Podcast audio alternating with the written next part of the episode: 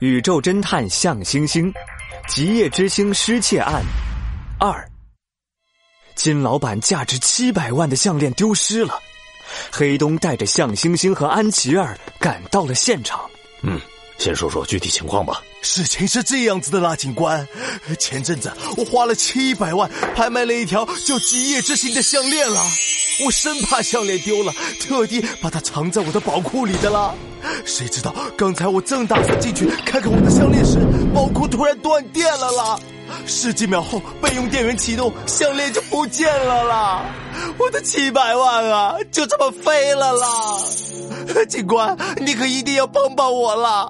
你放心，我们一定会尽力的。金老板，这个宝库除了你，还有谁能打开呢？向星星突然开口，金老板这才注意到黑东身边还带着两个小孩儿，他愣了一下，气得鼻子呼哧呼哧响。警察先生，我说你上班时间就不要带孩子了啦！我丢的宝贝价值七百万，不是七百块了！拜托你严肃一点，认真紧张一点，好不好啦？呃，金先生，这是名侦探向天的儿子向星星。昨日的纵火案就是他协助警方侦破的。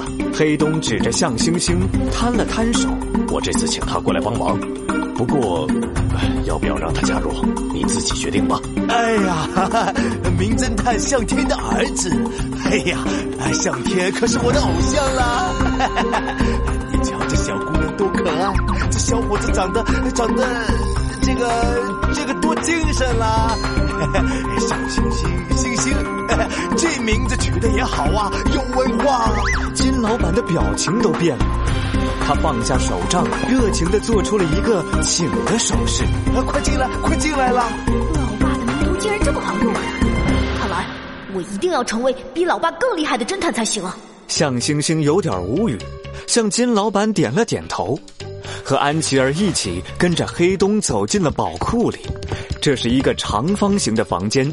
墙壁经过了加厚处理，屋子里空荡荡的，只有正中央有张木桌，桌子上摆着一个精致的木箱，这就是用来装极夜之星的箱子。此刻箱子已经被打开，里面空荡荡的。小星星，我察觉到宇宙罪犯的气息了。哼，那就让我来把这案子破了，把他送回宇宙监狱。向星星冷静下来。一边观察四周，头脑飞快的运行起来。整个房间没有一扇窗户，除了金老板，没有人能进来。他绕着屋子走了一圈，摸着手背上的星星胎记，自言自语：“房间没有可以藏人的空间，可以排除小偷事先躲在屋里的可能。”黑洞叔叔，你有什么发现吗？向星星转头望向房间另一头的黑东，黑东摇了摇头，遗憾地说。嗯，暂时没有任何发现。这个小偷很狡猾，连一个脚印都没留下来。我想象不出他要怎样进入宝库，再将项链带走。飞进来就可以了。安琪儿满不在乎的回答。作为一只会飞的长毛兔，他一点儿也不觉得没有在地上留下脚印是一件多么难的事情。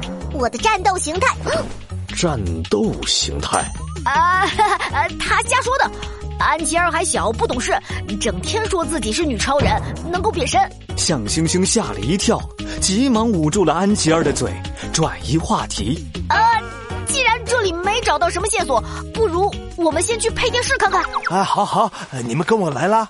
金老板领着三个人往配电室走，郁闷地说：“因为怕宝库出问题啦，我特地把配电室修在隐蔽角落的啦。”唉，也不知道是不是太隐蔽了，我竟然忘记让人检查电路了啦！金老板带着大家绕到别墅后面，指着一面挂满了爬山虎的墙壁说：“喏，配电室就在这里啦。”他顺着爬山虎一路摸过去，找了半天，终于找到了门把手的位置。金老板扒开爬山虎，打开了配电室的门，果然是很隐蔽啊。金老板绝对是个藏东西的高手，不是对这栋别墅特别熟悉的人，根本找不着。向星星走进配电室，在心里圈定了嫌疑人的范围。这是一间大概两平方米的小房间，一眼就能看清楚。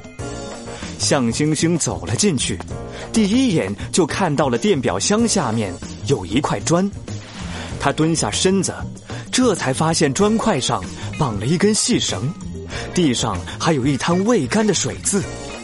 向星星站了起来，就看到电闸上还系着一根绳子。电闸上和砖块上的细绳，砖，还有地上的水渍。向星星轻轻地摸了摸手上的星星印记，仔细地思考每一个细节。有了！向星星伸出手，摸了摸电表箱的顶部，果然像他猜测的一般，电表箱顶部是湿的。我知道小偷是怎么做的了。向星星捡起地上的砖块，将它放到电表箱下面，指着电表箱上的细绳。小偷先在电表箱上放一个冰块，再用一根绳子将冰块、电闸开关和砖块串起来。冰块融化，砖块掉到地上，把电闸拉了下来。黑东的脸上露出恍然大悟的表情。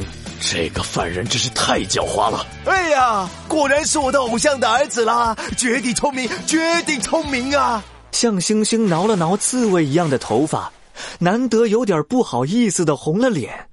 过奖了，过奖了。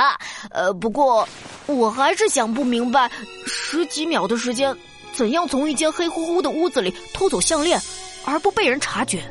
不如我们再到其他的地方寻找一下线索吧。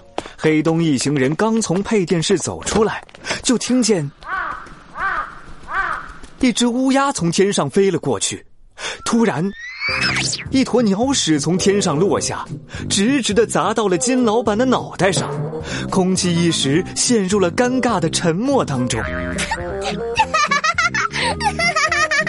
还是安琪儿先没忍住笑了起来，向星星捂住嘴巴，努力不让自己笑出声。赵坚强，金老板气得手杖都拿不稳了，他吸了一口大气，仰天长啸：“你给我过来！”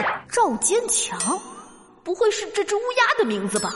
不过这一回，向星星显然没有猜对。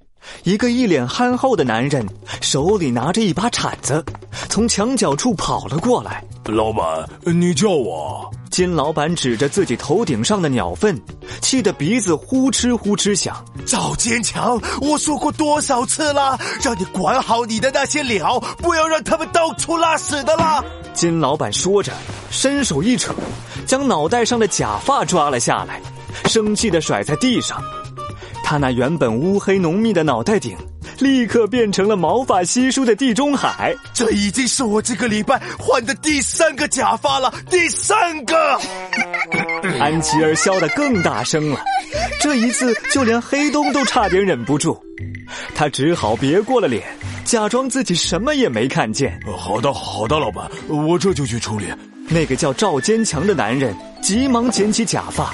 还顺手用铲子将地上的鸟粪铲了起来。他吹了一声口哨，墙上的乌鸦就飞过来，落在他的肩膀上。一人一鸟飞快的逃离了现场。向星星看着赵坚强的背影，一手托着下巴，一副若有所思的样子。